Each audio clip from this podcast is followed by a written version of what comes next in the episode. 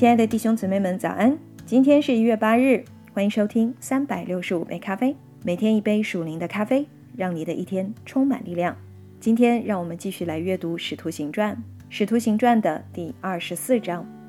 你可以拿出圣经跟我一起朗读哦。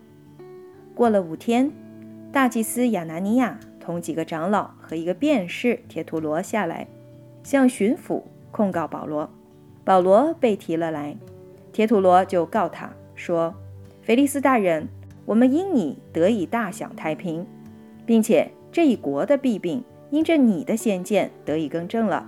我们随时随地的满心感谢不尽，唯恐多说，你嫌繁絮，只求你宽容，听我们说几句话。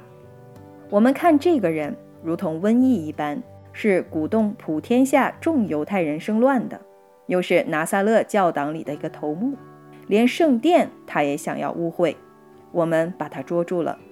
你自己就问他，就可以知道我们告他的一切事了。众犹太人也随着告他说，事情诚然是这样的。巡抚点头，叫保罗说话，他就说：“我知道你在这国里断事多年，所以我乐意为自己分辨。你查问就可以知道，从我上耶路撒冷礼拜。”到今日不过有十二天，他们并没有看见我在店里，或是在会堂里，或是在城里和人辩论，耸动众人。他们现在所要告我的事，并不能对你证实了。但有一件事，我向你承认，就是他们所称为异端的道，我正按着那道侍奉我祖宗的神，又信合乎律法和先知书上一切所记载的，并且靠着神。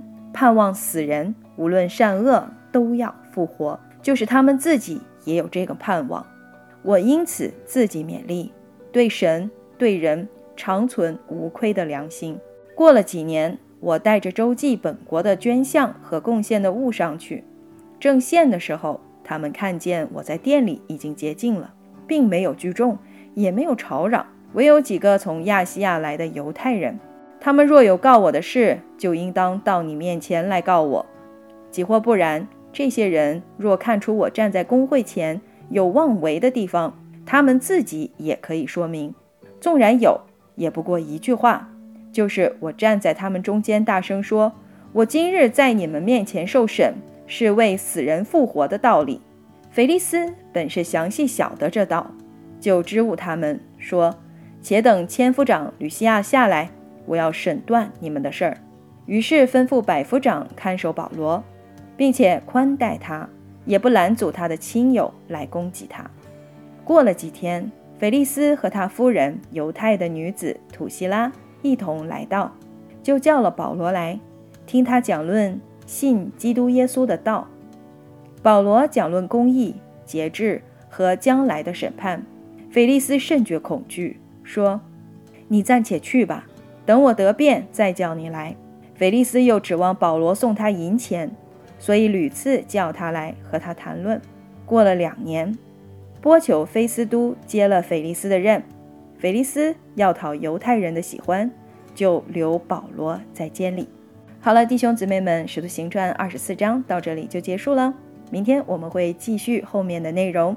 祝你拥有愉快的一天。耶稣爱你们，以马内利。